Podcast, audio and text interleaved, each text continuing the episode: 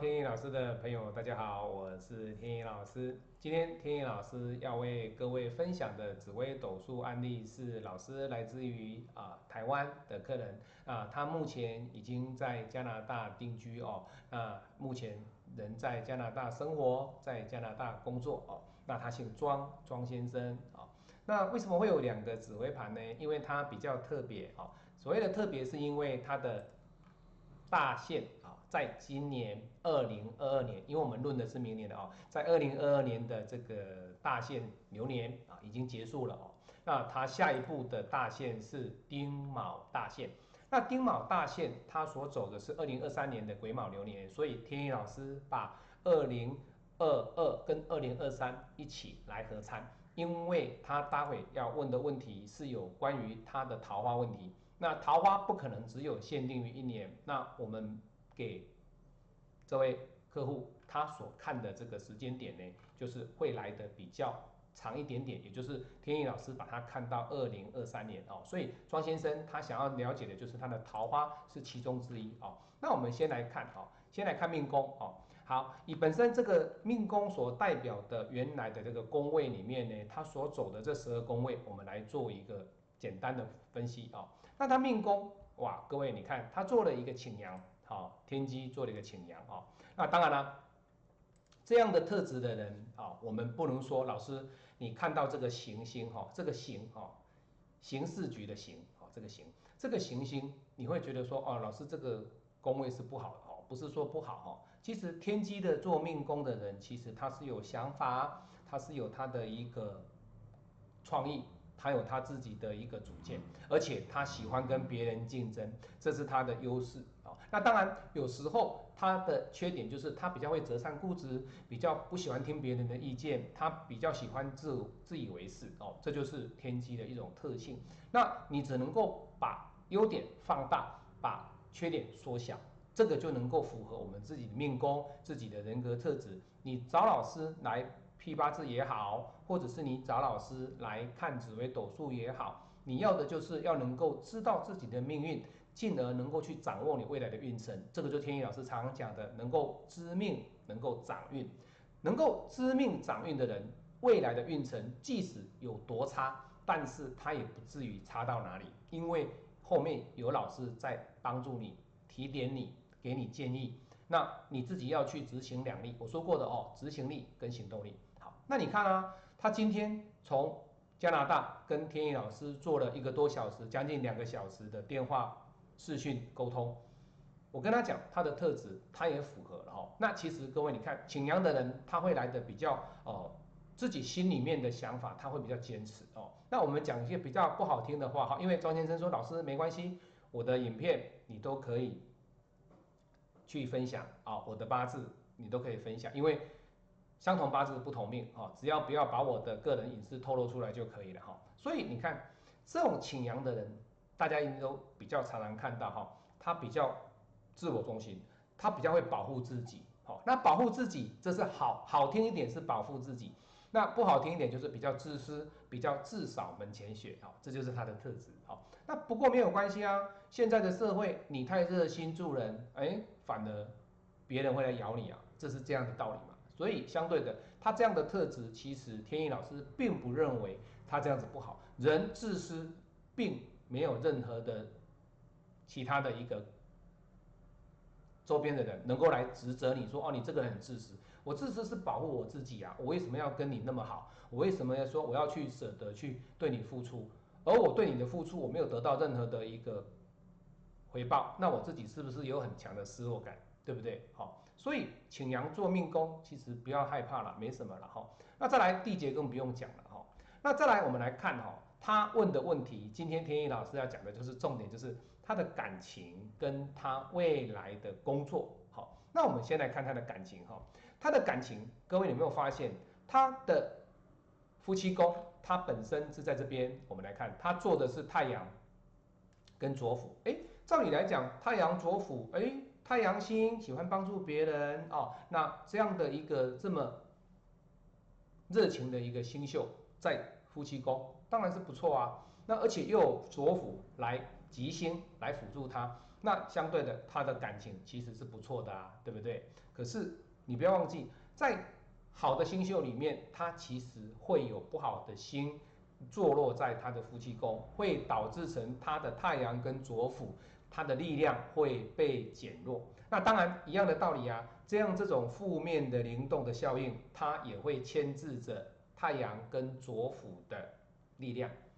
那这种显现的力道呢，出得来吗？各位，只要是有陀螺，只要是有火星哦，各位在这边哦，这个陀螺火星对他来说就是一种比较不利的现象。所以他今年哦，各位你看，他一九七九年出生的，现在还没有结婚。还没有结婚哈，好，所以相对的对他来讲的话，他在选择婚姻的过程当中就要特别的小心。那今天我们针对他的夫妻宫做陀螺火星的一个特质来讲，我要来跟各位分享他明年跟后年在选择婚姻的看法要如何的去面对哈。好，那明年跟后年，也就是壬寅年跟癸卯年，天一老师把它列出来了哈，我们来看哈。好，各位你看哦，在他的一个命宫里面呢，他的二零二三年是在这里哦，他的一个夫妻宫是落在这边。好，那他的流年的命宫是在这里，在这个位置，流年的命宫是在这里。好，好，那你看他的命宫，二零二三年的命宫有什么问题？没有。那一样啊，我们来看他流年的命宫，二零二二年流年的命宫也还 OK 哦，都没有忌进来，也没有什么煞星哦。那他流年的命宫，二零二二年流年命宫对应的夫妻宫就在这里。好，各位，你一看到什么？一看到这个忌，基本上我们就不考虑的，哦，也就不考虑的。也就是说，你的这个忌在你的夫妻宫，你所遇到的，你所遇到的会来的比较不如你所愿，不如你所愿。那当然了，一定有人说，哎呀，这个还要再看三方四正啊，对不对？对，没有错，这是更细部的一个分析。但是天意老师的这个影片当中，我们所分享的就是一个大部分的紫微的一个论命的一个初步的细节。好，你很少看到说一个紫微盘，一个老师论命的两个小时的时间，全部把它全部论完。几乎没有，几乎没有。为什么？因为时间的关系，没有办法讲的这么差。那有的是紫薇的教学，有的是紫薇案例的分析。那天意老师比较着重在紫薇案例的分析，所以你看他的忌在这边，代表的他明年的夫妻宫里面，以这个宫位来讲，对他来讲丙通姬昌连。各位，我们来看他的连贞忌在哪里？哈，他的连贞忌在这个位置。我们来看他的连贞忌在他本命的夫妻宫。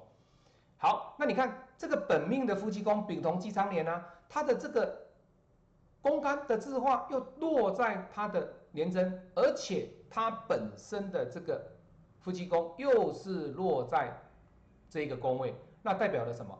那很简单的道理啊，这个生年忌跟宫干的绘画，直接本身的字化忌又落在同样一个宫位，代表的你生年有忌。你的宫干之化又有忌，那这代表什么？这代表了你走的这个年流年的这个夫妻的宫位是不适合你在今年二零二二年谈恋爱。好，那这样子的话就不用讲了哦。我们再来看什么？就要来看二零二三年。好，那我们来看二零二三年，来这边好，天意老师把它移过来哦，在这边各位都看得到，这是二零二三年的盘啊。二零二三年它的盘哎很漂亮哦，你看流年的夫妻宫在丑宫，大运的夫妻宫也在丑宫，那迁移宫也在丑宫，也就是说出外工作啊，哦，那还有跟夫妻的关系、桃花的关关系啊，还有他本身的一个夫妻，你看年大限迁移都落在同样的一个宫。这样子的情况之下，你要不要对应什么宫？要不要对应他的生年忌？来，己午贪两取没有嘛？对不对？他落在这边嘛，他已经宫位已经移掉了，因为已经转宫了。所以你看，天梁做夫妻宫，那在二零二三年，天梁做夫妻宫，又做什么？做科。那做科化科的情况之下，那你想嘛，今年遇到的。女孩子 O 不 OK？时机点 O 不 OK？各位是可以的哈。好，再来，这时候你一定会说，老师，我如果我如果哈以这样看的话，是不是我这样子拉上去的时候，我是不是会拉到请阳，对不对？对啊，我的年的夫妻宫跟大运的夫妻宫，我拉到我的你的年的官禄宫，年的大限的官禄宫跟命的命宫啊，那我这边有请阳啊，是不是会冲到？各位没有错，可是你要知道哦。它这个请阳的效益，这个请阳的效益远不及于本宫的效益。如果说你全部每个三番四正你都要去考虑的话，那当然你会找的很久很久的流年，你才会找到适合你结婚的时间点。好，当然你要知道他已经四十四岁了哦。你如果说二零二三年的时间一直没有的话，你要跑到二零二九年。他已经五十岁了，你要叫他结婚，那时候结婚的欲望跟结婚的冲动，以及结婚的这种想法，各位没有了。那这种结婚的想法没有的时候，那你就不用讲了啊，还什么对宫不对宫的。所以基本上我们会先看本宫的星盘，那本宫的星盘只要是 OK，那相对的他没有忌，你看他的三方四正基本上没有什么样的问题。那基本上在这样的流年里面，我认为它会比二零二二好，因为你可以去比较嘛。我们来看，我们来做比较嘛。我们来做比较的情况之下，好，各位你看到我们来做比较，好，他的夫妻宫在做丑宫，他的夫妻宫坐在哪里？我们来看，他的夫妻宫坐在。子宫，那这两个宫位比较起来，我们可以看啊，这两个宫位比较起来，到底谁比较 OK？当然是二零二三年对他来讲，他的桃花比较来得有正缘的机会。那二零二二年呢，基本上天意老师就告诉他说，不要去考虑这么多喽，因为这样的宫位对他来讲不适合，因为他有化忌。好，那再来，他说老师，那我跟妹妹之间的关系，我跟兄妹之间的关系，我该如何去看待？哈，好，各位，我们来看哈，他的兄弟宫里面一个禄存星哦，这个禄存星其实还蛮漂亮的，还蛮漂亮的哈。那你说老师会有零星啊？哈，其实每一个宫位里面都会有煞星，我一直要告诉我的学生，告诉我的客人，告诉我的粉丝，在看到。紫薇里面的煞星，你不要把它认为它就是不好的，你要有些作为跟有些不作为。当你了解了紫薇，当你找了老师去看紫薇，批完紫薇斗数之后，你要知道用什么样的心情，用什么样的态度去面对你所面临的宫位。好，举个例子，以庄先生他的兄弟宫，我们来看他的兄弟宫。你看他的兄弟宫里面，他所代表的是什么？他的兄弟宫所代表的就是破军跟禄存，那代表的兄弟之间，他跟他只有一个妹妹而已哦。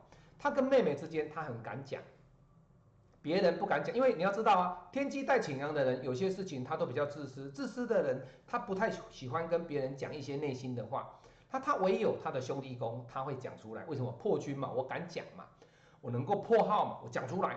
那没关系，我们会吵架，为什么？零星嘛，会吵，会有一些争执，都没关系。但是呢，你怎么吵，怎么样的闹，怎么样不高兴，到最后都会有一个很圆满的禄存星来帮你做 ending。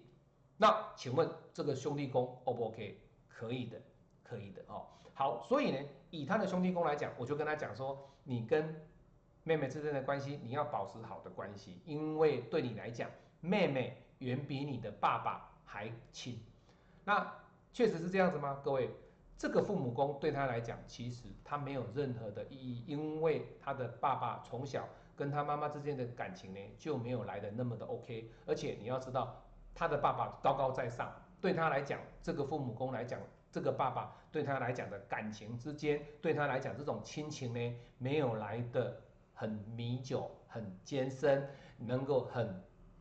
很很有用那种刻骨铭心的那种感受，以及跟爸爸之间的感情呢，没有来的很浓郁。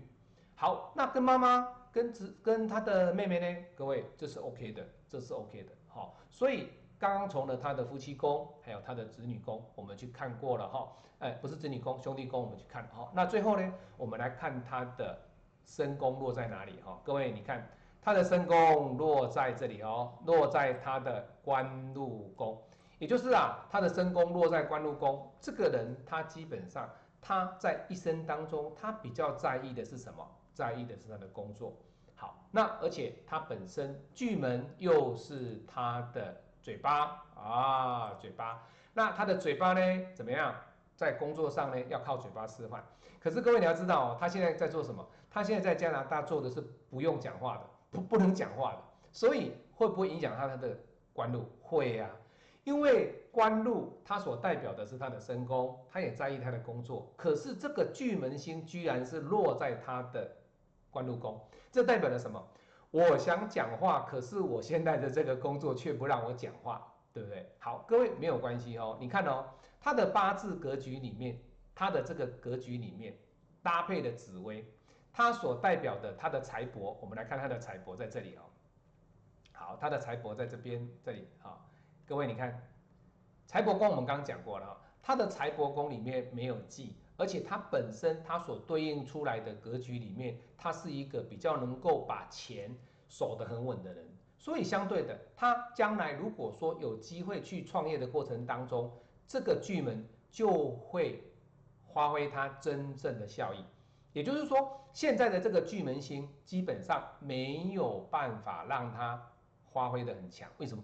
因为巨门本身它在五行里面它是属水，那水的情况之下，它又坐落在亥宫，这种巨门星其实是一个很旺的一个星。那他现在在职场上班没办法讲话啊。未来他说：“老师，我将来如果开一间店的时候呢，我是很很喜欢讲话的哦。”老师，你讲的很对，因为他他的朋友啊，他那些老外朋友跟他讲说：“你应该是怎么样，可以去做 salesman 啊，可以去去靠嘴巴赚钱啊。”对啊，他的特质在官禄宫做这种的巨门的这种特质的人呢，相对的啊，你巨门就是要靠嘴巴嘛。那你巨门做官禄的。